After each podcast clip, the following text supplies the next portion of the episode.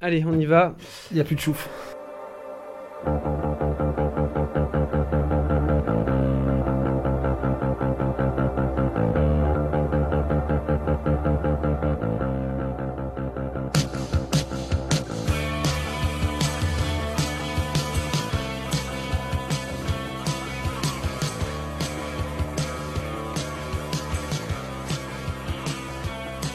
Bienvenue à la première transmission du Passeur Critique pour une table de conversation cinéphilique qui n'a pas l'ambition, encore une fois, de traiter de l'actualité puisque nous sommes déjà bien loin de l'actualité. Mais bon, on va juste vous proposer une petite heure de réflexion. Ce soir, on parlera de Joy de David. Russell, puis ensuite The Eightful Eight de Cutie. On va oublier le titre français que personnellement je trouve imbitable.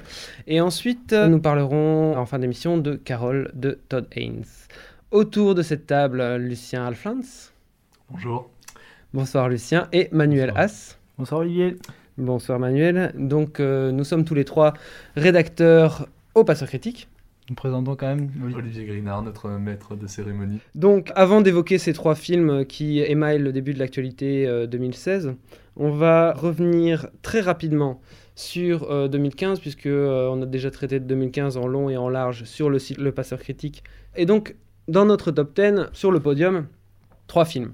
Mad Max de George Miller, Vice Versa de Pete Docter et Foxcatcher de Bennett Miller. Et donc on va revenir très rapidement sur chacun de ces films avant de vous donner nos espoirs pour 2016 puisque 2016 est déjà entamé. Donc Manuel, tu te charges de Mad Max. C'est juste un petit peu le Citizen Kane du, film d'action. Tout simplement, c'est le film le plus réjouissant de l'année dernière. Une sorte de maître étalon du film d'action, de ce que, ce que devrait être tout film d'action, mais qu'on n'a plus l'habitude de voir aujourd'hui. C'est un film où on se sent tout petit quand on aime le cinéma face, face à cette- ce degré de maîtrise du- de, de l'outil. Est-ce que Mad Max, selon toi, va ouvrir une brèche euh, dans le cinéma d'action? Et est-ce que tu, tu vois quelque chose qui se dessine après Mad Max? Je- J'aimerais dire oui, parce que quand tu entends certaines déclarations de cinéastes, que ce soit Brad Bird ou Ryan Johnson qui va se chapeauter, je crois, maintenant de Star Wars, qui a quand même grosso modo dit toute l'admiration qu'il avait vis-à-vis du film. Après, moi, mon constat, il est un peu plus dur. Les chiffres au box-office, Mad Max, oui, ça marche bien, mais ça fait, euh, ça fait beaucoup moins, beaucoup moins. Ça fait dans les 300 millions de dollars de recettes. Face à un Fast and Furious 7, Fast and Furious 7, c'est 1 milliard 7. Est-ce qu'il y a une nouvelle génération de cinéastes, à part, euh, à part Cameron, à part Miller, euh, McTiernan qui est tricard, on attend toujours d'année en année son film après après sa sortie de prison. À part ces mecs-là qui ont vraiment redéfini le genre du cinéma d'action dans les années 80, il n'y a pas grand monde au bout de la route, quoi. Ok, on va passer à la suite. Donc le Vice Versa, c'était notre top 2 du Passeur Critique cette année. Vice Versa, donc euh, le film de Pete Docter. Peut-être un bip dans la trajectoire du studio Pixar qui était en train de plus ou moins descendre ces dernières années. En tout cas, la Côte d'Amour était en train de descendre, même si euh, les films restaient euh, tout à fait regardables, je pense. Mais donc Vice Versa, qui a séduit beaucoup de monde, qui est quand même un film qui a ému aussi énormément. C'est quand même un, truc que c'est faire. Pete Docter, là-haut, est aussi était très fort dans ses premières Ouais. minutes, quoi. En effet, là, là aussi, le démarrage du film Vice Versa est excellent. La fin aussi culmine à des, euh, des pics d'émotion. Même si, personnellement, j'ai quelques réserves sur le film. Je trouve que le film a un- ce qu'on appelle un ventre mou. hein. Dans sa deuxième partie, euh, il tourne un petit peu en rond. Et ensuite, on peut dire que Pixar ne redéfinit pas une esthétique euh, qui soit vraiment personnelle ou qui soit vraiment euh, intéressante ou vraiment du jamais vu. Pixar, en fait, recycle un peu les mêmes, les mêmes formules, euh, même s'ils arrivent, encore une fois, à faire un scénario qui tient, qui tient vraiment bien la route et un accomplissement au niveau de l'ensemble. Mais je pense que ça ne laisse pas augurer de bonnes choses pour la suite, notamment vu euh, la sortie euh, relativement confidentielle hein, du voyage d'Arlo, comparé aux autres films Pixar. Et la bande-annonce un peu mielleuse, je pense qu'on peut. Et la bande-annonce qui ne laissait pas présager le meilleur. Et puis aussi l'annonce qu'ils ont fait de leur projet à venir. Qui franchement, on n'a pas euh, un Wally où on, nous disait on va vous faire un film euh, complètement muet euh, dans l'espace. euh, on nous vendait ça comme ça. Oui, mais c'est pas juste le studio qui te vend Wally, c'est Andrew Stanton, c'est le mec qui a fait euh, Le Monde de Nemo. Tout l'enjeu de Pixar, c'est est-ce qu'ils vont s'émanciper de Brad Bird, d'Andrew Stanton, de Pete Docter et de John Lasseter. C'est juste un moment, cette question-là, est-ce qu'ils arrivent à faire éclore des nouveaux talents? Parce que les grands films Pixar, c'est les films de ces mecs-là. Moi, j'ai pas de souci. ça fait un peu chier de se dire que Brad Bird se ramasse sur, sur Tomorrowland quand il refuse Star Wars et qu'il va enchaîner derrière sur Les Indestructibles 2. Mais j'ai aucun souci de me dire que ce film va être euh, réjouissant, je veux dire, parce que c'est Brad Bird qui est aux commandes derrière. Et j'ai aucun souci avec les Toy Story 1, 2 et 3, qui sont des grands films. Après, c'est juste est-ce que c'est pas juste le studio de ces mecs-là, mais comme a été Ghibli, on a pleuré sur la fermeture de Ghibli. Voilà, c'est un peu la fin d'une histoire, mais c'est peut-être bien aussi. Ça a été le studio de Takahata, Miyazaki, et point barre, mais c'est déjà une super belle aventure.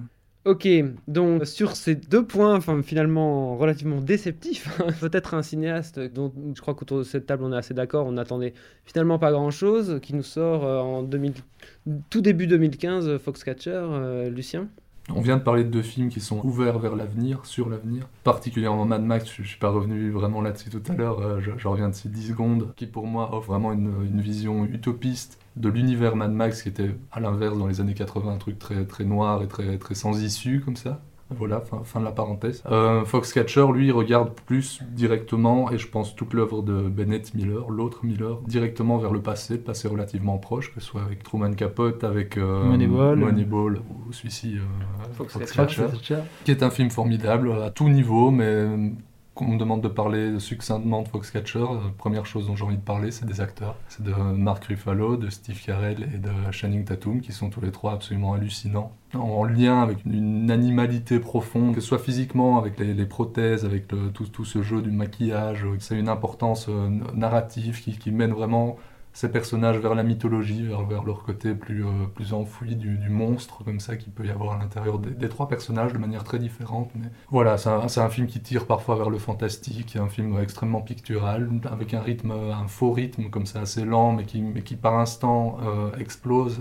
Il y avait une scène avec la mère notamment, une scène où la mère regarde... Euh, Steve Carell faire un, faux, une fausse leçon de, de, lutte qui est absolument. Qui s'automet en scène euh, pour, pour, plaire à sa mère, et c'est un peu, c'est aussi tout un enjeu du film. Il veut plaire à sa mère, et bon voilà. Bon, merci sur ces bonnes paroles. Donc, euh, ah, donc un espoir finalement, Foxcatcher, Bennett Miller. Pas une simili-déception avec Mad Max, mais disons qu'une une grande réussite pour euh, peut-être un désert derrière et, euh, euh, vice-versa, qui est peut-être un petit peu la même chose. Mais si vous aviez un espoir pour 2016 Je vais rebondir directement, ça va revenir sur que, la, parenthèse que j'ai fait sur Mad Max tout à l'heure. Il y a des films que j'attends en 2016, bien sûr, il y a aussi Ocean, il y a Les Cohen, il y a Scorsese, bien sûr, j'attends tout ça. Mais moi, c'est une attente plus générale, ou plutôt un questionnement sur euh, comment le cinéma va réagir au marasme, à la, noirceur des dernières actualités. je pense que déjà, en fin d'année, il y avait déjà des bribes de réponse à ça quand on voit, je pense Mad Max, mais euh, Tomorrowland, le Brad Bird, le, problème c'est que c'est le Spielberg aussi, mais qui passe un, mais qui euh, passe un peu sous le radar malgré tout. T'as l'impression que le, ce, côté de prôner ce qu'il y a de bien en l'humain, d'avoir cet optimisme, c'est vu un petit peu comme un truc publicitaire, alors que non, c'est une, sorte de, volonté de te dire non, on est capable de ça aussi.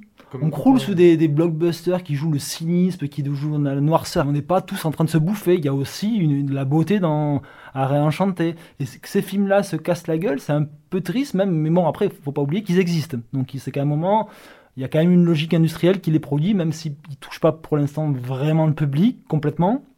On peut espérer que d'année en année, le travail se fasse et que ces films-là euh, gagnent leur galon, quoi. Ou, ou inspirent d'autres cinéastes. C'est exactement là que je voulais en venir. Je pense qu'on vit une époque qui est assez cynique et que les faits derniers vont peut-être avoir tendance à, inverser la donne à ce niveau-là. Et je pense en tout cas dans le cinéma, qui est comme tout art, part de tout ça. J'ai l'impression qu'on va se diriger vers ça. Je vais pas dire j'espère, parce que je peux être très intéressé par un regard cynique sur les choses aussi, mais j'ai l'impression qu'on va se diriger vers ça et c'est un peu mon questionnement vers est-ce que 2016 va prendre cette direction ou, euh, ou pas?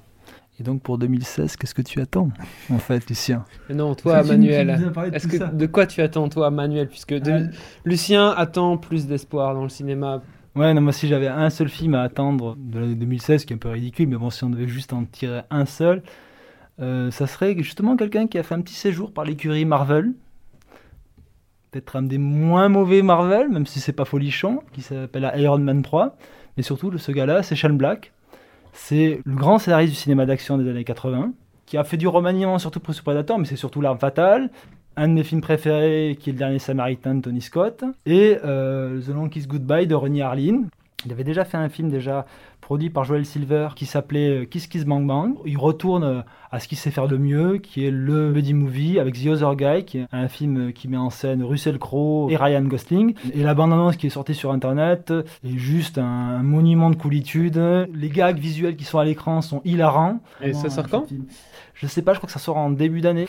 Mais en tout cas, ouais, je si vous n'avez pas vu la bande-annonce, regardez, vous allez être conquis. Et toi, Olivier? C'est marrant parce qu'on parlait tout à l'heure de Pixar et euh, le fait que euh, Pixar euh, n'arrivait pas à générer sans doute de, nouveaux talents. Mamoru Osoda, donc, qui avait fait Les Enfants Louis il y a 3-4 ans, sort ces jours-ci un film en France qui s'appelle Le Garçon et la Bête. En Belgique, il sera visible au Festival Anima, je pense. Et donc voilà, j'espère vraiment que ce film-là saura m'enchanter autant que Les Enfants Louis il y a 3 ans, même si on ne peut pas en vouloir à quelqu'un de ne pas faire un chef-d'œuvre à chaque coup, n'est-ce pas? Et d'autre part, ben, j'espère pour 2016 que euh, le box-office euh, américain va un petit peu être euh, tourneboulé, que peut-être Peut-être il y aura un film original qui arrivera à faire son, bonhomme de chemin, parce que tous les films originaux cette année, que ce soit Tom Holland, que ce soit Jupiter Ascending, se sont tous cassés la gueule sans aucune promotion derrière, ou en tout cas une promotion minime. Ah, ils ont carrément lâché par leur studio. On voit Jupiter Ascending, c'est le, même cas qu'il y, a, a eu pour John Carter à l'époque quand il est sorti. C'est grosso modo, on sort un, film à plus de 200 millions, mais on n'en fait pas la promo. Donc voilà, en, fait, en tout cas, j'espère pour 2016 un beau dessin animé de Mamoru Osoda qui euh, nous euh, consolera de la fin de Ghibli. Et j'espère aussi euh, qu'il y aura des surprises au box-office mondial, on va dire, qui changeront un petit peu l'échiquier, qui depuis 5 ans nous désespèrent quand même assez fondamentalement.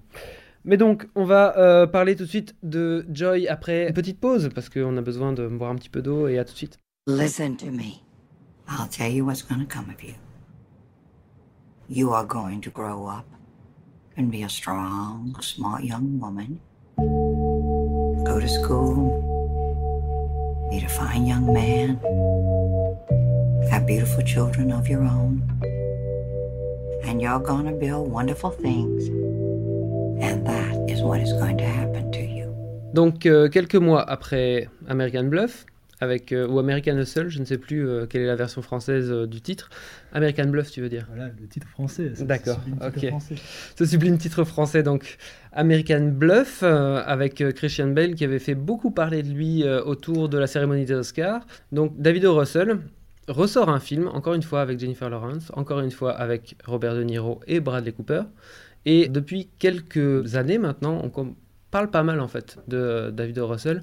Mais il a, il a connu quand même une grosse traversée du désert. Je veux dire, on l'a connu surtout avec Les Rois du désert. justement. Et puis il y a eu euh, donc I Love Jacobies qui est un film qui a très peu marché, qui est pas qui forcément descendre par la critique, hein. qui s'est fait descendre par la qui s'est fait descendre par la critique, mais qui est surtout connu pour ce qui s'est passé en coulisses ou le comportement extrêmement nerveux de David Russell avec ses acteurs et notamment une des actrices du, du film lui a posé beaucoup de problèmes et il a été un peu tricard à Hollywood pendant de nombreuses années avant d'être récupéré par Mark Wahlberg, qu'il avait fait tourner dans I Love the Cubbies et aussi dans, dans, Les Rois du désert, qu'il est venu le récupérer sur un projet que lui-même avait initié, qui était euh, The Fighter. Et euh, il, il, atterrit sur ce film-là, qui est un film de boxe, euh, avec toute la figure tutélaire de Rocky Balboa, qui devait être réalisé, je crois, à l'époque par Darren Aronofsky. Ouais. qu'il a lâché. C'est aussi un film de rédemption pour un début d'une nouvelle carrière à Hollywood pour David. Russell, qui après a enchaîné un rythme quasiment, quasiment alénien, on va dire, des, des, films régulièrement avec le même casting. C'est quand même un mec qui t'aura, pour moi, révélé Bradley Cooper, qui pour moi avait une carrière plutôt insignifiante auparavant, qui avait du mal de s'extirper de ses rôles de jeune premier, que ce soit dans la série Alias, puis après dans les Very Bad Trip, et qui, je trouve, une ascension. Après, il explose aussi chez Eastwood. Mais je veux dire, la façon dont il a, il a maturé en tant qu'acteur chez David Russell, et je trouve hallucinante, quoi. Et, ce qui est fascinant, c'est qu'il tourne toujours avec les mêmes acteurs, les mêmes actrices. Ils sont, ils sont tout le temps différents. Moi, dans Joy, euh, Jennifer Lawrence, elle, passe de, vis, de visages extrêmement différents dans, tout le film. Je ne la reconnais pas dans plein de moments. Je vois pas euh, Jennifer Lawrence, quoi. Je vois une actrice complètement polymorphe. Moi, personnellement, je pense que Joy est un des meilleurs films qu'il a sorti de, cette, de cette vague-là, avec euh, Happiness Therapy, qui est aussi un, un grand titre français. Bah, c'est vrai que moi je suis pas du tout client de David O. Russell. Il n'y a aucun de ces films qui s'est imposé à moi comme un film d'auteur euh, ou comme un film vraiment, euh, disons, spécial ou particulier. J'ai trouvé que The Fighter était un film tout à fait regardable, il n'y avait aucun problème avec ça. Mais ensuite, comme tout le monde s'est un peu emballé autour de d'Happiness Therapy, Et puis ensuite de American Bluff, qui a eu quand même ce gros buzz euh, Oscar. Moi, je j'étais pas très client. Et puis, je dois dire que Joy, quand je l'ai vu, m'a procuré un plaisir euh, assez intense. En fait, le, gros truc sur David Russell, c'est que moi, je trouvais que ses films avant, que ce soit Happiness Therapy et euh, American Bluff, j'avais l'impression de tunnels, des espèces de tunnels où il n'y avait aucune variation de rythme et où je n'arrivais à m'accrocher finalement à rien, à pas vraiment au personnage. En fait, David O. Russell, il, il veut en faire trop. Peut-être qu'il a cette chance-là. Dans Joy, déjà, il y, a, t- il y a trop de films différents. Il y a trop de tons différents. Il y a beaucoup de choses. Il y a beaucoup de personnages. Dans ces films, il y a énormément de personnages. Attends, attends, attends. Qu'est-ce que ça fait Attends, attends. Par exemple, dans American Bluff, il y avait énormément de personnages qui étaient tous intéressants, mais dont aucun finalement ne ressortait spécialement, je trouve personnellement. Dans, Mais, dans je- Joy, si je peux me permettre, pour moi, il y en a deux qui tiennent la route. Mais dans Joy, justement, là où je, je veux en venir, si vous me laissez finir, c'est que dans Joy, justement, il s'intéresse à un... Enfin, non, il y a énormément de personnages secondaires, mais il garde quand même ce personnage principal, et il arrive, enfin, je trouve, à ralentir le rythme. Il y a deux séquences pour moi dans le film qui sont les séquences qui tournent autour de l'histoire du téléachat. Dans, dans ces séquences-là, il arrive vraiment, pour une fois, à ralentir et à faire vraiment une scène où euh, on va être touché dans nos émotions, où euh, Bradley Cooper a une espèce de, de démiurge comme ça. La, la- plus belle scène du film, je suis absolument d'accord avec toi. Mais c'est Et- surtout, c'est surtout que cette scène-là rejoue l'introduction du film avec la prophétie que lui donne sa grand-mère. Il reprend exactement ce même plan au moment où Joy va devoir s'adresser devant la caméra et c'est Bradley Cooper qui a remplacé sa grand-mère, qui va bientôt s'effacer dans le récit, quoi. Mais je suis d'accord avec ça. Mais à contrario de ça, je trouve que au début du, film, il est sur une espèce de, train qui va super vite, où euh, il te balance des personnages et des trucs qui peuvent être marrants. Enfin, je veux dire, la, la nana qui euh, vit dans son lit, etc. Tout ça, c'est assez drôle, c'est assez bien croqué, etc. Même si il est toujours sur plusieurs tons différents. Et il y a notamment une scène au début que moi je trouve qu'il y a tout le potentiel d'une scène géniale. Il est sur un, elle est sur un parking et elle veut vendre ses serpillères. Et alors là, euh, cette scène, elle aurait pu être drôle, elle aurait pu être triste, elle aurait pu être plein de choses à la fois, mais il, la traite trop vite. Il oublie en fait vraiment son personnage, il oublie d'aller vraiment au fond des choses parce que euh, il a trop de choses à traiter et finalement il ne s'arrête que dans ces scènes de téléachat. Pour moi, c'est ça vraiment le problème. De, Je pense pas qu'il perd le personnage, parce que justement, moi je trouve une des grandes forces de Joy, c'est que tu ressors la, la même énergie et la même force que le personnage dans le dernier plan du film. C'est un film justement qui va très très vite, parce que justement, on en a parlé sur le site dans une, dans une critique, avec un parallèle avec euh, un film de Scorsese, justement. Alice n'est plus ici. Alice n'est plus ici. Et justement, moi je trouve que la force de Joy, c'est Alice n'est plus ici, mais pas par le Scorsese des débuts, mais Scorsese qui avait fait Les Affranchis, c'est que ça, ça a un rythme de malade, Joy. Ça, ça file à une vitesse et une invention. Les scènes filent. On commence avec ce- cette narration gamine, etc. Puis on passe directement. Elle est déjà divorcée. Et la rencontre amoureuse, c'est trois scènes. Ça, ça file à une vitesse, mais c'est d'une intelligence chaque fois dans le traitement des personnages. La façon aussi dont il joue sur les apparitions des gens, parce qu'il il est conscient, quand on revoit le même casting derrière, on revoit Jennifer Lawrence, comme tu le disais, on revoit Bradley Cooper, mais regardez comment ils sont introduits, Bradley Cooper, Jennifer Lawrence, elle est, elle est découverte, on passe de, de la petite gamine à Jennifer Lawrence, et elle est montrée dans le noir, il y a une façon justement de t'amener à ces, ces, visages de cinéma, à, à jouer sur l'attente du spectateur, et l'arrivée de ces personnages-là, je trouve que c'est assez brillant. C'est une lecture que moi j'ai pas eue. Et donc je suis très intéressé par ce que dit Manu, mais comme, comme je n'ai pas eu cette lecture, moi j'ai un problème avec tous ces personnages qui apparaissent, comme tu dis. Moi je les ai, je les ai juste vus passer. Je comprends absolument toutes les utilités des personnages dans le récit, mais je trouve qu'aucun n'existe, aucun ne prend ancrage dans, dans, dans l'histoire, si ce n'est Joy, qui est assez attachante, mais en même temps, il lui arrive tellement de trucs que ce serait difficile de ne pas avoir au moins une accroche pour elle. Ouais, mais c'est, mais c'est jamais misérabiliste, c'est jamais, il y a toujours cette mêle, il y a ça toujours, frôle quand même avec le misérabilisme. mais non, parce que justement, il y a, il y a toujours ce regard, il y a, il y a reprends les- toujours, il y a, il y toujours ce, deux gosses. Les, Les- deux gosses ne servent à rien d'autre qu'à mettre du poids sur les épaules. Mais de la comédie aussi, parce que c'est jamais tiré d'une façon larmoyante. Il y a jamais Ah non, ça. non, La- ça, clair, Russell même ne tire jamais drôle. sur ce côté, justement, ce qu'on lui reproche, il, il- grosso modo, il s'extirpe un petit peu du naturalisme ou du réalisme qu'on voudrait avoir sur ce genre de sujet. Mais mon Dieu, ça fait du bien. Des mecs, justement, qui, qui sont un peu versatiles, qui proposent à la fois du drame, de la comédie, et qui se cantontent pas dans un genre. Il y a, des séquences, notamment, à des moments, il convoque quasiment le film d'horreur, dans les séquences où elle est projetée dans ce soap opéra, où elle se revoit gamine, et la gamine lui est en train de la tenser littéralement. On se retrouve dans une position limite de, de Chucky qui est en train de lui parler, quoi. Je vois peu aujourd'hui de cinéma qui se permettent cette liberté de ton, qui, qui ose plein de registres, etc. Mais- il y a euh, peut-être des choses que qui Est-ce que fonctionnent. ça rend pas un truc un peu foutraque au final Ouais, voilà, c'est ce qu'on dit. Hein. Qui trop embrasse mal étreint, n'est-ce pas? Il, il veut trop faire en fait. Il fait trop de, trop de personnages, trop de films, trop de choses différentes. Et en fait, il oublie finalement de traiter ce qu'il y a de vraiment essentiel. Qu'est-ce qu'il y a de vraiment essentiel dans son film? C'est ça le truc. Est-ce que il arrive à justement étoffer ce personnage de Joy qu'on aimerait, qu'on aimerait aimer plus en fait Mais on l'aime à, la fin. Moi je, suis, moi, je suis sorti du cinéma galvanisé de la même façon que le personnage là. Et moi, je préfère largement un film qui a un trop plein que pas assez. Je veux dire, tu, tu me disais qui, embrasse trop mal étreint. Mais non, je préfère largement qu'on m'embrasse trop. Je veux dire, le, bah, nombre, de, le nombre de films qui, sont, qui fonctionnent sur une seule idée. Une seule idée qui, qui traîne, qui traîne, qui traîne. Là, ça a une énergie qui est peu commune. Moi, je pense que le, vrai sujet de Joy, c'est le, c'est la, le, côté factice du rêve américain et la manière dont il se vend. Et je pense que le film se, fond complètement là-dedans. Tout dans le film est un peu en toc pour moi. Enfin, il y, a, un côté comme ça. Et, ça rejoint ce côté, euh, euh, la manière dont on vend euh, du, pas grand-chose au final, qui a un, un ballet un peu, un, peu, un, peu un peu malin. On peut dire ça comme ça. Et je trouve que, que film est un peu factice pour moi. Non, parce que moi, justement, cette histoire du ballet, il le fait sans cynisme. C'est moi, c'est ça qui me séduit aussi. En fait, ça parle de création, ça parle de cinéma, ça parle de plein de choses, etc. Cette aspiration de ce personnage-là, et qui, est qui était déjà le cas d'autres films de David de Russell, cette- idée d'avoir une deuxième chance, d'avoir d'avoir encore des cartes à donner.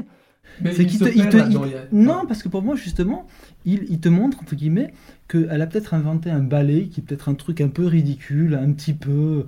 On peut un peu se moquer, mais ce qui met avant tout, c'est l'acte de création qu'elle a eu.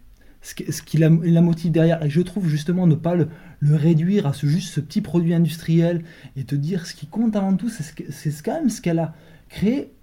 Elle s'est sali les mains, elle s'est abîmé les mains avant, de trouver ça. La- et la- je trouve justement comment quand on parle de, cynisme, il a, il a zéro cynisme par rapport à ça. Alors combien de cinéastes auraient traité ce même sujet-là avec un cynisme en montrant cette bobonne et, et avec le, un sorte d'un peu de mépris de classe par rapport au personnage? Il a, il a jamais Mais ça. il y a- il y a Moi, ce que je trouve qui est fascinant, Il y a ça à d'autres moments. je Je trouve que, comme, comme tu dis, la, la, le- le- la manière dont il amène la création du, du ballet, cette, scè- cette scène euh, sur le bateau, euh, où, elle, où elle nettoie des morceaux de verre, euh, je, je trouve ça, je trouve ça assez intelligent et bien amené, même euh, vraiment bien. Mais il y a des moments où c'est pas tellement du cynisme, c'est une sorte d'ironie. Il y a une sorte d'ironie par rapport à certains personnages. À certains moments, elle est, elle est très forte et à d'autres pas du tout. Et donc, on, est perdu dans cette espèce de no man's land. Enfin, il y a vraiment des personnages qui sont traités sur le, mor- le mode purement de la caricature. Euh, Enfin, je veux dire, Isabella Rossellini, Robert De Niro, la belle-sœur. Donc, enfin, je veux dire, ils condamnent, ils condamnent la belle-sœur. Enfin, il y a un truc. euh, et, Mais De, et- De Niro est, mais- De Niro est beaucoup Mais, mais, mais euh, il la condamne, tout à fait d'accord dans, dans, dans- dans la ligne du récit, mais ça reste malgré tout des personnages un peu foireux, mais attachants. Il y a un côté, il y a toujours eu ça chez David de Russell, les familles sont dysfonctionnelles, mais ça reste la famille, il y a quand même des liens attachants, et moi je trouve ces personnages-là, ils sont foireux, ils sont... mais il n'y a pas de pur salaud dans son cinéma. Mais moi, personnellement, j'avoue que euh, j'y allais pas vraiment avec des pliés de plomb, mais j'étais pas du tout euh, emballé à, à l'avance. Et j'ai trouvé que c'était sans doute euh, son film, personnellement, qui m'avait le plus plu. Ah, effectivement. C'est ceux que je préfère en tout cas. Pas que ce soit de grands films, mais, mais c'est des films que j'aime bien. On, on peut peut-être terminer euh, sur parce qu'on est des gens sympas, on peut peut-être terminer sur, ces- sur les belles paroles de Manu qui sont euh, pleines d'amour pour le cinéma de, De de David O. Russell. Russell. Ok, on va passer à la suite.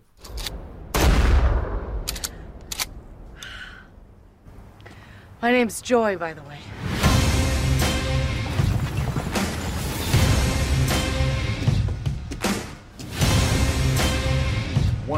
Fellas is not what he says he is. Move a little strange, you're gonna get a bullet. Not a warning, not a question. Donc deuxième film de la soirée, Eightful Eight de Tarantino. Deux ans ou trois ans après Django Unchained, qui était un succès à la fois critique et public. Il retourne dans l'univers du western avec euh, donc Eightful Eight. L'histoire, vous la connaissez. euh, Kurt Russell, qui est un chasseur de primes, doit amener Daisy Domergue. Donc il doit l'amener à Red Rock pour la faire pendre et toucher sa prime. Mais avant ça, il y a une tempête de neige qui le bloque dans une euh, auberge, un relais de diligence chez Minnie. Et là, il va faire la connaissance de 4 ou 5, je ne sais plus. euh, Enfin, je veux dire, le, le titre c'est Les 8 salopards, mais il y a plus que 8 personnages. Je pense qu'il joue là-dessus d'ailleurs. Moi, tout le film, j'ai essayé de les compter. Mais je pense qu'il y, a- il y a une euh, velléité de sa part. Pour moi, il y a clairement deux films. Il y a un film qui est purement du côté du western et que je trouve euh, assez ennuyeux. Vraiment, il y a, il y a- enfin, il y a des moments où je, m'ennuyais vraiment.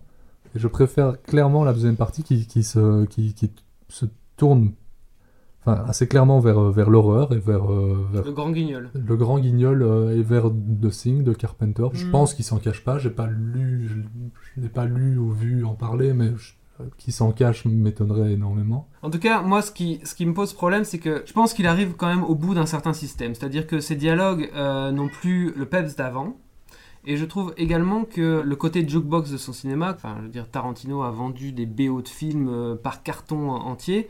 Je trouve que là, justement, il laisse pas assez de place à la sublime partition que Ennio Morricone lui a, lui a donnée. pour- Sublime, sublime. Il y a quand même beaucoup de reprises de thèmes abandonnés pour justement The Thing. C'est pas une BO notable de Morricone. Pour moi, il- l'utilisation de la musique dans ce film-là n'est clairement pas la plus brillante qu'il ait fait par, par le passé, à part Silent Night dans un super passage qui est le dialogue de Samuel L. Jackson, qui est pour moi un des sommets du film et qui est justement la façon de construire une scène de dialogue comme une scène d'action, à la fois avec ce flashback où on te montre progressivement ce personnage-là, pour lequel on pourrait avoir un peu d'empathie, le plus d'empathie, mais là tout d'un coup qui devient authentiquement un salopard pur et dur. Et quand tu dis qu'il tire à la ligne sur ses dialogues et qu'il est moins d'une certaine façon cool comme auparavant, il y a moins ce peps-là, mais c'est son film le plus désespéré. C'est un film d'une noirceur. Il a- euh, effectivement, il a aussi vieilli, Tarantino. Et son regard sur le monde qu'il porte, il est d'une noirceur pas possible. Son cinéma, justement, il a évolué.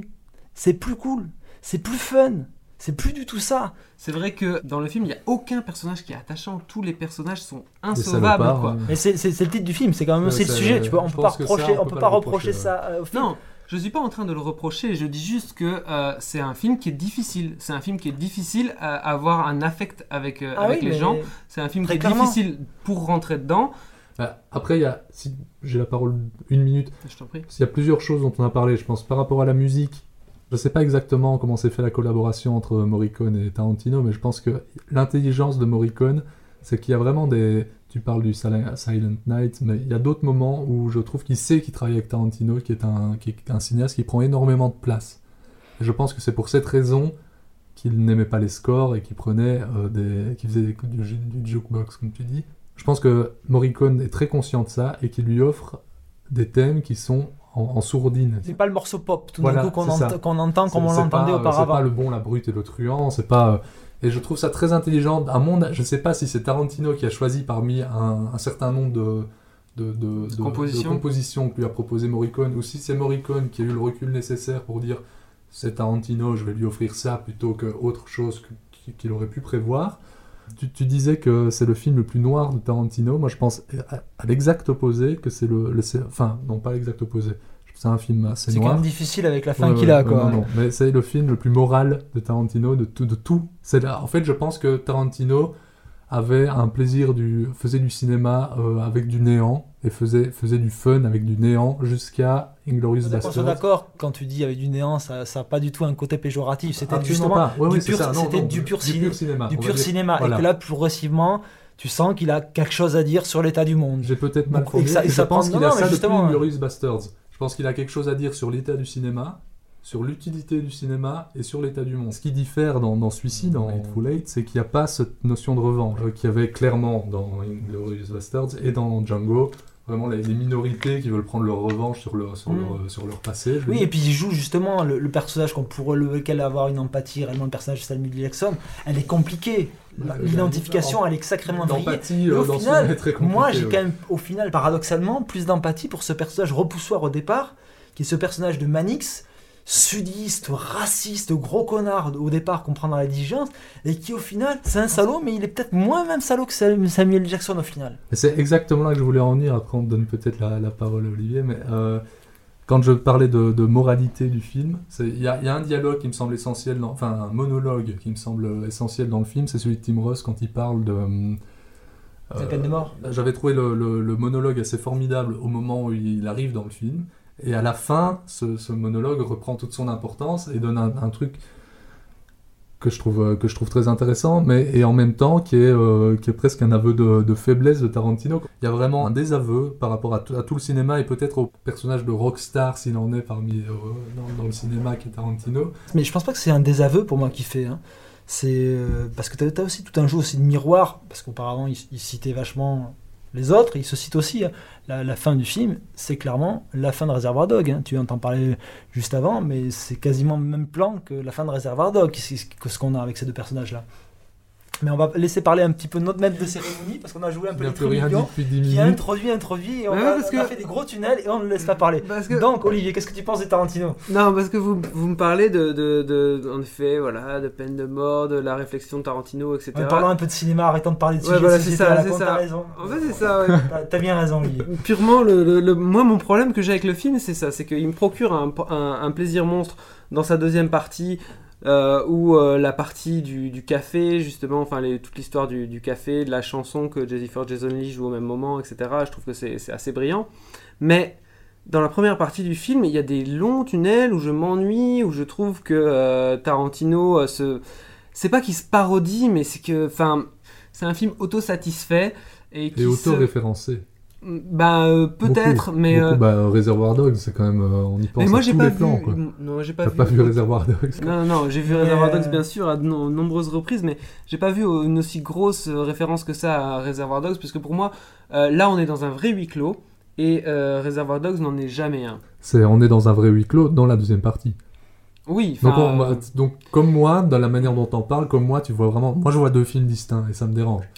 Et aussi, une autre chose qui me dérange foncièrement, c'est que je crois pas dans l'univers que Tarantino me présente. C'est-à-dire que je trouve que tout fait fake. Je trouve que le décor est fake, je trouve que les costumes sont fake, je trouve que les postiches sont fake. Je, je ne crois en rien. Après, il y, y, a une possibilité. Il y a une thématique qui est, euh... qui est le truc, c'est que justement tous ces personnages jouent un rôle. Et justement, c'est l'intérêt pour moi du flashback de la seconde partie. C'est qu'on te montre que tous ces mecs-là sont des, des, gens qui prennent une position d'acteur et qui jouent à quelque chose. Oui, mais est-ce que ça fait sens? Est-ce que c'est réussi? Ok, l'intention est là. Ok, d'accord. L'intention, c'est de montrer que ces mecs-là sont des salopards. Et il le fait très bien pour moi, du début à la fin. C'est qu'au départ, on a, a, tous a un petit peu ça. le côté fun, mais au fur et à mesure, le fun, il disparaît de plus en plus, quoi. Fondamentalement, ça me pose pas de problème. Je trouve juste que le, le film est faux, que je ne, je ne rentre jamais dans ce film en fait. Ça m'amuse, je vois les références, je trouve ça euh, relativement jouissif, mais il n'y a pas de suspense en plus dans le film. Le film évite le suspense. Pourquoi est-ce que Tarantino évite le suspense dans son film alors qu'il fait un huis clos euh, qu'on aimerait justement se, demander mais qui est qui et qui fait quoi? Il prend 10 minutes pour montrer les types qui sont en train de, mettre une corde entre la toilette et l'auberge et entre l'écurie et l'auberge et ça ne sert à rien. Pourquoi est-ce qu'il fait ça? Là-dessus, je suis assez d'accord. Maintenant, je, je, veux juste rebondir sur deux trois choses que vous avez dites. C'est un sur le côté euh, fake de, de, de, toute la partie en huis clos, qui est un peu en carton-pâte, mais c'est vrai, mais à la fois je trouve ça moi très beau, esthétiquement, je trouve qu'il y a un truc... Euh... Filmé dans un format extra large, où on reviendra sur le format T'as pas, le temps, mais... pas le temps justement de piger qui fait, qui fait quoi, tellement t'as personnage à gérer dans l'écran, quoi. Mais je, je, te laisse la parole. Euh, une autre scène que, enfin, moi, moi je trouve très intéressante, c'est le... C'est la scène, enfin, c'est tout ce qui suit l'empoisonnement le, du café, qui apporte euh, un, un certain suspense qui ramène encore plus à, à, la chose de Carpenter. En fait, je pense que le, toute, toute, la deuxième partie du film est une sorte de remake approfondi de, la, de, la, de, de cette fameuse scène dans, dans The Scene. Euh, avec les boîtes de pétri et le sang Exactement. C'est ça, mais il y a un jeu d'abord sur le sang, on va pas spoiler, mais euh, ces personnages qui, qui, qui, vomissent leur sang, qui montrent leur sang comme, comme exactement le font les personnages dans, dans le Carpenter. C'est assez jouissif de, de la mort d'un des personnages principaux, quoi entre autres. Mais, et, je, et, et là, je trouve qu'on arrive vraiment dans un truc où on sait qu'il n'y a personne de concrètement bon. Ils sont tous un peu mauvais au fond, ou carrément mauvais partout. Au, au final, Mais... celui qui est montré comme le salopard de départ qui, qui fout sur la gueule de Jennifer Jason Leigh est le personnage, pour moi, le moins Le salaud, intègre. le plus intègre parce qu'il ne cache pas ce qu'il est. Ouais, Lui, il dit franco ce qu'il est. C'est- Quatre seuls dès, dès le départ, et c'est ça qui est très beau. Et c'est marrant de voir comment, quel, quel sort il subit. Qui est le premier à partir dans l'équation du, du film il est- C'est hyper intéressant par rapport à ça. Il est, il est montré dans, dans le Tarantino comme un anti-héros absolu dès le départ, mais exactement de la même manière. Je ne sais pas si vous vous souvenez de la scène d'ouverture de, de- du Carpenter, Bien où sûr. c'est Kurt Russell avec son jeu d'échecs et son, Son verre de whisky. son verre de whisky, de, de GB, de GB d'ailleurs. De Jack Daniels, enfin, voyons. C'est du GB, non je ne sais pas. Enfin bref, Euh, qui est vraiment euh, vendu de- comme un type peu aimable, mais qui s'en cache pas. Donc moi, dès le début du film, quand il, s- quand il est montré juste par son... Le, Le le- canon le- de son son- le flingue. canon de son flingue à travers la diligence, à ce moment-là, j'ai déjà pensé au Kurt Russell de, de Carpenter. Et- D'ailleurs, il faut souligner que Kurt Russell est vraiment excellent dans Excellent, mais ils sont- euh, tous les, enfin, je trouve qu'ils sont Je tous trouve, euh, quand même, généralement, ils sont quand même plutôt bons. Après, on peut avoir des critiques, je pense, à adresser au film. Moi, je pense aussi, le- la, la critique, je la reçois aussi de la longueur du film. Et quelquefois, ça tire à la ligne. Mais je l'avais aussi un petit peu sur Django Unchained. Je trouve qu'il est, qu'il est aussi déséquilibré. que C'est un film que j'aime beaucoup. Mais je pense qu'il y a un, truc un petit peu en, cuisine chez Tarantino. C'est que Tarantino, il a fait tous ses films avec sa monteuse, qui était Sally Menke qui est décédée euh, avant Django Unchained et qui se retrouve avec un nouveau collaborateur. Je pense que c'est pas un truc qui se recrée aussi facilement. Et je pense justement, quelquefois, l'impression qu'on a dans son cinéma tout d'un coup tire un peu plus à la ligne, s'écoute un peu parler. Peut-être qu'elle avait fait aussi cette fonction-là. Quel avenir pour Tarantino alors? Parce que après ça là, parce que Tarantino a fait films. trois films euh, criminels euh, jusqu'à Jackie Brown, puis ensuite il y a eu Kill Bill qui est un peu transitoire pour moi, mais vraiment la transition elle se fait vraiment pour moi dans la, dans la deuxième partie de Kill Bill 2 où je trouve que le dialogue euh, entre euh, Carradine et euh, Uma Thurman est pas très bon. Pourquoi? Parce qu'il est, pourquoi est-ce qu'il est pas très bon? Parce qu'il est pas soutenu par autre chose. Je veux dire, le, le dialogue se suffit à lui-même dans cette scène, je trouve. Tu, tu parles de quelle scène en fait? Tu La de scène du Superman. De pour, moi, Superman. pour moi, c'est une des plus belles scènes du film. Après, on va pas être d'accord. Donc, peut-être Mm. ne rentrons pas dans le Mais débat. moi, pour mais- moi, là, il- là, mais- Tarantino se, rentre dans sa deuxième partie de carrière, pour moi, dans, dans- dans ce moment-là. Et après, je trouve que Inglorious Bastards est un film hyper déséquilibré. Pour moi, c'est vraiment... il, y a, il y a un problème, disons-le. Il y a Mélanie Laurent qui est quand même le problème d'ancrage du film. Non, je veux dire, au-delà de ce qu'on peut dire sur l'actrice, elle, elle- il y a peut-être un souci de diriger une actrice française, etc. Mais il y a un vrai souci d'ancrage émotionnel et de direction d'acteur à un moment en roue libre sur, sur ce personnage-là en particulier. quoi. Certes. Mais pour moi, là, il rentrait dans, dans autre chose, qui me semble avoir atteint son apogée euh, avec euh, Django Unchained, qui était un film plus flamboyant quand même, avec plus de choses, il brassait plus de choses. Je pense que ce, ce dernier film-là, qui me semble être un peu une forme d'impasse. D'ailleurs, le, le- le film le dit, lui, enfin, quelque part, il le dit lui-même. Enfin, je veux dire, ce film est une impasse, quoi. Je peux- juste dire un truc avant qu'on parte. Je suis désolé, mais avant qu'on parte là-dessus. Parce qu'on parle de- de- on parle d'impasse, on parle de Inglorious Bastards. La partie huis clos du dernier me fait penser euh, aussi une sorte de, de- de version euh, rallongée et approfondie de la scène de la cave que je trouve formidable dans Inglorious Bastards, où on sait que toutes les personnes qui rentrent dans cette cave n'en sortiront pas. Tout comme on sait que, que, que les 8 salopards ou, ou les, les Neuf ou 10, dix. ou on sait pas exactement combien ils sont, mais tous tous les salopards de- du dernier film n'en sortiront pas, ou en tout cas fort mal en point. Et je, pense qu'il y a vraiment une, relecture de son propre cinéma, et je vais revenir encore une dernière fois, puis je vous jure que c'est fini sur, euh, sur euh, le Carpenter. Mais je pense qu'il y, y a une dimension philosophique, qui est une sorte de, de- déviation de, de Sartre, euh, du huis clos de l'enfer c'est les autres. Et là, c'est pas tellement l'enfer c'est les autres, mais l'enfer c'est soi, exporté dans le reflet, des- enfin en miroitement chez les autres. C'est ce que j'adore, moi, dans le film de Carpenter. Et c'est ce que je trouve assez fort aussi dans Hateful Eight. Pour, pour rebondir sur ce que Quelle disait belle parole, Lucien. Voilà. Pour euh, Lucien qui nous fera quand même placer Jean-Paul Sartre dans un topic sur Tarantino. voilà, on applaudit quand même Lucien. Mais justement, pour rebondir sur ce que tu disais Olivier sur quel est l'avenir de la carrière de Tarantino, mais je pense qu'il a- y a répondu aussi lui-même très clairement. Il y, a, il y a une interview hyper intéressante dans Ami américain de, de Tavernier où il parle justement du four qui a été la sortie de Jackie Brown, qui était un film justement un Tarantino vraiment différent, beaucoup moins pop, beaucoup plus porté sur l'émotion et qui a pas rencontré son public en salle. Et il a fait lui-même un peu son auto-analyse de euh, qu'est-ce qu'on attend de moi, qu'est-ce qu'est-ce est mon cinéma. Et il le dit clairement, voilà, mon, cinéma, c'est de faire de la relecture pop, etc. Peut-être que maintenant il a tracé son, son- chemin et qu'il va partir beaucoup plus sur ça, même si maintenant on sent qu'il a beaucoup plus de choses à dire, etc. Mais l'équilibre est pas, pour moi, l'équilibre qu'il aura eu le, plus accompli dans cette deuxième phase de après Jackie Brown, ça aura été Kill Bill. Et une des forces, moi, de, Kill Bill, c'est justement le côté diptyque, c'est que la première partie aura fait oublier à tous les gens que Tarantino c'était un mec qui faisait du dialogue. Parce que tous les gens, au moment de Kill Bill 2, mon dieu, il y a des dialogues, c'est long, etc. Mais. avez- C'est ça, c'est- justement la force, c'est justement la force. Vous avez oublié en un film, il vous a fait oublier ce qu'il était, quoi. Et, et moi, c'est au-delà de ça, pour rebondir, on adresse toutes les critiques qu'on veut à Tarantino. Chaque fois, il me fait venir en salle. Et chaque fois, il y a des choses qui, me- qui peuvent me déplaire des fois, mais chaque fois, il y a des choses qui me surprennent. Malgré tout, malgré le côté, ça tourne en boucle, il y a toujours des trucs qui me surprennent. C'est jamais exactement ce, ce qu'on attend. Très bien, donc on va clore sur le Tarantino maintenant et euh, on passera à Todd Haynes dans 5 minutes.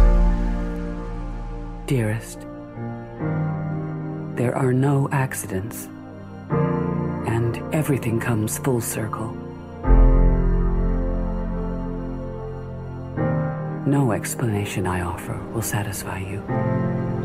You seek resolutions because you're young, but you will understand this one day. Alors, dernier film de la soirée, Carol, le film de Todd Haynes, qui était présenté au dernier festival de Cannes, qui est reparti avec un prix d'interprétation féminine pour euh, Mara. C'est l'histoire d'une jeune fille qui s'appelle Thérèse Bellivette, elle a un très joli nom. D'ailleurs, euh, Kate Blanchett va flasher dessus euh, au début du film. Thérèse Bellivette est une apprentie photographe et elle euh, travaille dans un magasin de jouets où elle va rencontrer une femme un peu plus âgée euh, qui s'appelle Carol, qui est interprétée par Kate Blanchett et va se nouer euh, entre elles deux une histoire qui se transformera en une histoire d'amour, mais en tout cas il y a quelque- un lien direct qui se lie entre les deux femmes. ouais. Il faut savoir que le film est, est adapté de, de Patricia Highsmith, qui est un, livre qu'elle avait sorti sous un, un pseudonyme, je pense, parce qu'à l'époque, euh, parler d'homosexualité euh, était pas possible. En tout cas, je ne sais pas si c'est elle qui a choisi ça ou les éditeurs, mais en tout cas, je sais que ça a été sorti sous un autre nom, qu'ils l'ont réédité sous le nom de Patricia Highsmith par la suite. Elle-même travaillait dans un magasin de jouets dans sa jeunesse et aurait eu ce flash sur une, une sorte de, femme fatale comme ça en manteau de fourrure qui serait une cliente qui serait venue lui acheter des jouets. Et le, le bouquin part de ce postulat qui serait donc autobiographique et le, le film lui-même est inspiré ou carrément adapté. Je pense que c'est plus une inspiration qu'une réelle adaptation pure et dure du bouquin. Et donc, il va se nouer, disons-le, entre les deux femmes, euh, une histoire d'amour dans un décorum des années 50. Ça se passe aux États-Unis, je crois que c'est sur la côte Est. hein. Euh, À un moment, elles font un voyage en voiture jusqu'à Chicago, je pense. Et, C'est un euh, peu un road movie d'ailleurs. Il y a- il y a- il y a- il y a- enfin, on reviendra là-dessus, mais il y a une notion de, de Ouais. boucle et de retour dans le temps, de flashback. De, enfin, bon. C'est intéressant parce qu'on pouvait se poser la question, donc Haynes qui euh, retourne au mélodrame après euh, ses expériences de films musicaux qui sont, je peux dire, globalement moins réussis que, que, ces, que ces mélodrames. Mais pas inintéressant pour autant. Pas inintéressant pour autant, ouais. Donc après Mildred Pierce, il avait fait avec euh, Kate Winslet la mini-série. Il reprend donc un mélodrame, les années 50. Sa précédente incursion là-dedans, c'était donc Loin du paradis, qu'il avait fait avec Julianne Moore, qui était vraiment un film directement inspiré de Tout ce que le ciel permet de Douglas Sirk, qui reprenait même l'esthétique directement de Douglas Sirk. Qui... C'est un, À la- à la- remake à demi-mot. quoi. À la limite, avec des ressorts narratifs un petit peu embarrassants, avec tout ce qui, ce qui se posait sur le personnage de Denis Quaid, qui était le mari, et qui était un ressort clairement de Douglas Sirk et qui posait problème. On va, on va spoiler sur le, le destin du personnage de Denis Quaid qui se révèle être homo et donc être infidèle à sa femme, etc. Et qui avait beaucoup moins de, de puissance dans la société actuelle que dans un, dans un film de Douglas Sirk d'époque. quoi. Et donc, euh, ce qu'on pouvait, ce qu'on pouvait penser, en fait, ce qu'on pouvait craindre quelque part, c'était que Todd Haynes nous refasse le coup d'un mélodrame 50s qui soit de nouveau une espèce de, de coup de chapeau en fait à, à- à l'œuvre de Sir, qui est quelque part un pastiche. Peut-être une piste d'explication, euh, en tout cas une interprétation sur ce point-là. Dans Loin du paradis, le réalisateur se pose un peu comme Douglas Sirk le faisait sur ses propres films, et c'est peut-être pour ça que Douglas Sirk m'émeut moins que peut m'émouvoir Carole, qui se pose un peu en narrateur de l'histoire et en censeur d'une certaine manière, comme un, un démiurge qui jouerait avec des marionnettes comme ça et qui leur ferait vivre des, des- des drames. Tandis que Carole, la réalisation pousse le spectateur à être à l'intérieur du film, de par, ce- entre autres, ce personnage de Rooney Mara, qui dirige un peu le film d'une certaine manière, de par son œil de photographe. On peut y voir évidemment une, une métaphore On est dans son point de vue, ça on est dans son point de vue et donc on est vraiment au niveau des personnages et c'est pour ça que je trouve ça à ce point bouleversant. Là où Loin du paradis et où certains films de Cirque euh, le, le sont moins parce qu'ils sont vus du dessus, comme ça, qui peut me déranger dans les films de Cirque et qui me dérange carrément dans Loin du paradis. On pouvait craindre en effet que euh, Carol soit de nouveau une espèce de relecture euh, du mélodrame à la Cirque. Mais justement, là où euh, le film me semble pertinent, c'est que il s'affranchit complètement de euh, cet héritage pour créer quelque chose qui est pas unique. C'est pas comme si on n'avait jamais vu ça, mais quelque chose qui est typiquement à lui. Et c'est justement pas parasité par un espèce de postmodernisme justement sur un style de, de, film hollywoodien. La force de, de Carole, c'est justement d'investir par des personnages le, décorum du, du, film hollywoodien, du mélodrame hollywoodien tel qu'on le connaît. Il est dépassé dès les premières minutes par ce qui s'échange dans les regards de ces personnages. Et l'enjeu, que ça soit une romance euh, homosexuelle, il n'est pas joué comme un sort de coup de butoir. C'est une histoire d'amour.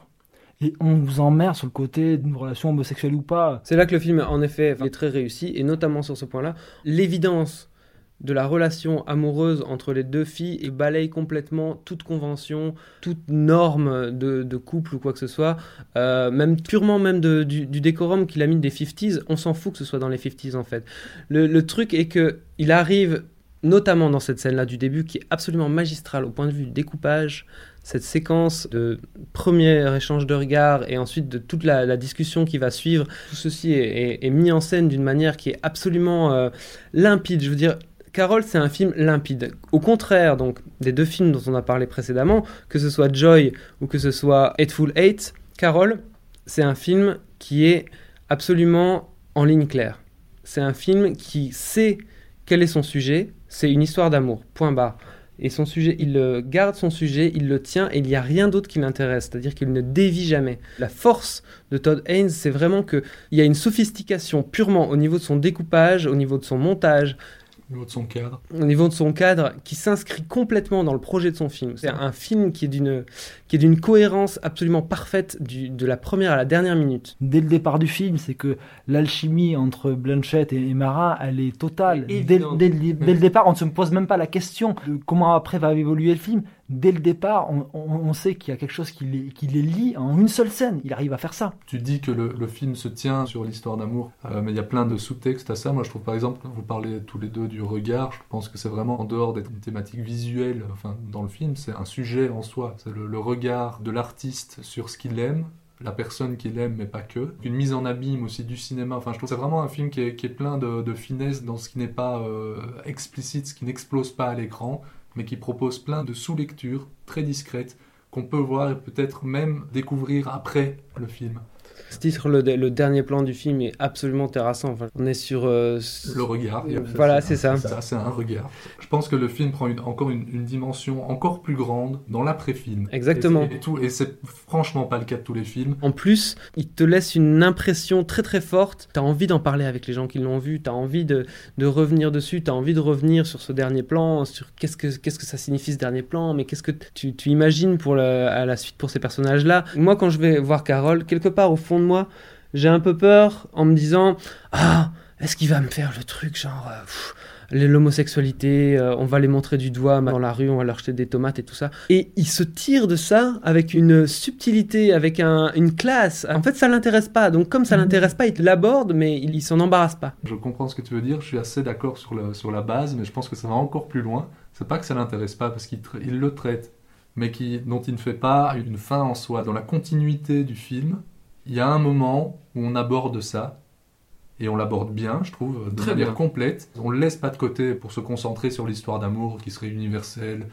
Il aborde ce thème de l'homosexualité dans une certaine époque avec des finalités qui peuvent être extrêmement graves parce qu'à un moment, euh, Carole, sans trop spoiler, joue sa maternité, enfin joue sa, sa, son, son, rôle de mère. La garde de sa La fille. garde de sa fille, voilà, ça, on va dire les choses simplement. Mais c'est presque un épisode dans le film, mais il n'en fait pas un truc... Euh, Lourd. Lourd, et je pense que là-dessus, le film s'éloigne d'une certaine manière du mélodrame, parce qu'en fait, ça n'a pas la structure du mélodrame, c'est pas une histoire d'amour où il va, dans laquelle il va se passer quelque chose qui va la rendre impossible ou, et qui va amener aux larmes. Ou quoi. Le film, c'est une sorte de boucle. Et on pourrait le prendre à, presque n'importe quel moment. À la limite, on pourrait le prendre à partir de son deuxième tiers, regarder la fin, puis le redémarrer au début et s'arrêter là où on a commencé, que le film aurait tout de même une logique. Et là, et ça, c'est un travail de scénariste, mais de dingue. Quoi. Ce qu'il faut savoir aussi, c'est que c'est un, un film qui traînait à Hollywood, je pense, depuis des années, Kate Blanchett avait donné son accord pour tourner dedans. Rooney Mara a dit oui, puis non, puis, puis oui, puis non. Et Todd Haynes est arrivé en dernier là-dessus et il en a fait un truc qui se fond dans sa, dans, dans, dans, sa, sa, filmographie. et qui se mêle à sa sensibilité avec une, intelligence absolue. Et qui laisse espérer du meilleur, surtout pour la suite de sa filmographie, parce que voilà, enfin moi j'étais pas du tout client du film qu'il avait fait sur euh, Bob Dylan. Oui, il était plutôt sur une pente descendante et en bah fait en, en s'investissant dans un film de commande, il s'y retrouve vachement plus. quoi. C'est ça qui est assez paradoxal, mais aussi peut-être justement qu'il a peut-être mis une partie de son ego, certaines choses qu'il avait réglées en tant qu'auteur, et de se mettre au service d'un récit de personnages et d'y aller à fond. Parce que tu te dis que ça s'éloigne du mélodrame, mais pourtant c'est énormément porté sur l'émotion. Non, ce que je veux dire, c'est la, la, structure pure du mélodrame. Parce que oui, bien sûr, il y a, les, les rebondissements ne sont peut-être pas les mêmes, aussi forcés, mais c'est aussi, pour revenir un tout petit peu à Cirque, euh, qu'avait introduit Lucien, c'est justement cette force-là chez Sœur qui avait cette absence de cynisme sur des personnages, de ne pas avoir cette peur qu'aujourd'hui on a dès qu'un cinéaste va un temps soit peu de manière un peu forte dans l'émotion, et je trouve que par exemple David de Russell aussi, il va à fond les ballons sur, sur certains aspects, mais dès qu'on dévie un petit peu, qu'on allait trop loin sur l'émotion, c'était un peu suspect, alors qu'il a, c'est, extrêmement délectable. Mm. Et, peut-être que justement, en, en ne prenant pas de retenue sur, sur les émotions de ces personnages-là, il s'est peut-être aussi vachement retrouvé dans son cinéma, à filmer, à se dire ce qui compte avant tout, c'est de filmer et de retranscrire les émotions de ces personnages-là. Et c'est ce qu'il arrive à capter de manière magnifique dans tous ses plans. Ce qui est génial aussi, et qui m'impressionne d'autant plus que c'est un scénario préécrit, enfin un film de commande, comme on dit, c'est à quel point le, film au niveau. Enfin, le, le, grand thème du cinéma de Todd Haynes, c'est une ou plusieurs personnes sorties par leur bon vouloir ou contre leur gré de leur mode de vie plus ou moins arrangé. Ici, c'est Rooney Mara, par exemple. C'est Rooney Mara, mais c'est Kate Blanchett aussi, qui est sortie contre son gré, donc par son entourage, mais par choix aussi, parce que c'est par amour. Mais qui a déjà fait l'expérience. C'est aussi un, ce film, c'est aussi un espèce de parcours initiatique par quelqu'un qui a déjà une expérience. Ah, bah, celle-là, encore une fois, je le, je le relis au road movie. On dit que le road movie, c'est avancer d'un point à un point B en faisant le chemin inverse, enfin en, retournant vers, euh, vers, le, vers, le passé du, personnage. Je pense que Carole, le personnage de Carole qui donne son nom au film, c'est vraiment ça qui se passe à partir du moment où elle prend la voiture pour partir.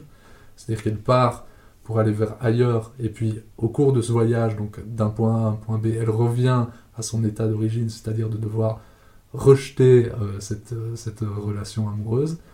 Tandis que l'autre, qui est plus jeune et qui est dans une phase d'apprentissage, c'est un peu l'inverse, c'est-à-dire qu'elle grandit pendant ce truc-là et qu'elle en sort, et à part... enfin qu'elle en sort, oui, grandit, à partir de ce moment-là, c'est elle qui mène le film, alors qu'au début, pour moi, c'est Carole qui mène le film. Ouais, mais ça veut pas dire non plus que le personnage de Thérèse va devenir euh, ce qu'est Carole au début du film. Les, les, deux filles auraient mérité un prix d'interprétation euh, mais... ex mais Rooney Mara, c'est elle ton ta porte d'entrée dans le film et c'est elle qui fait le plus grand trajet. Et donc Rooney Mara, elle a vraiment le rôle principal dans le film. Je pense qu'elle est une projection de, de Todd Haynes. Peut-être. Qu'elle est la, elle est la metteur en scène du film à l'intérieur du film pour moi. Ok, donc euh, ce sera tout pour euh, ce soir. Euh, il est déjà bien avancé. Nous avons dépassé le temps d'une manière quasi exponentielle. on est content d'avoir fait ça. En tout cas, nous, on a pris du plaisir. On espère que vous avez pris du plaisir à nous écouter. Et on, espère vous retrouver le mois prochain, c'est ça? Peut-être le mois prochain. On va parler ensemble du, du, du programme.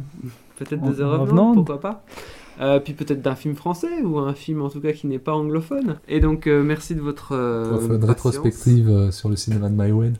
Hein, pourquoi pas Une rétrospective sur le cinéma de Maïwen. En tout cas, on en parlera. Merci. Au revoir.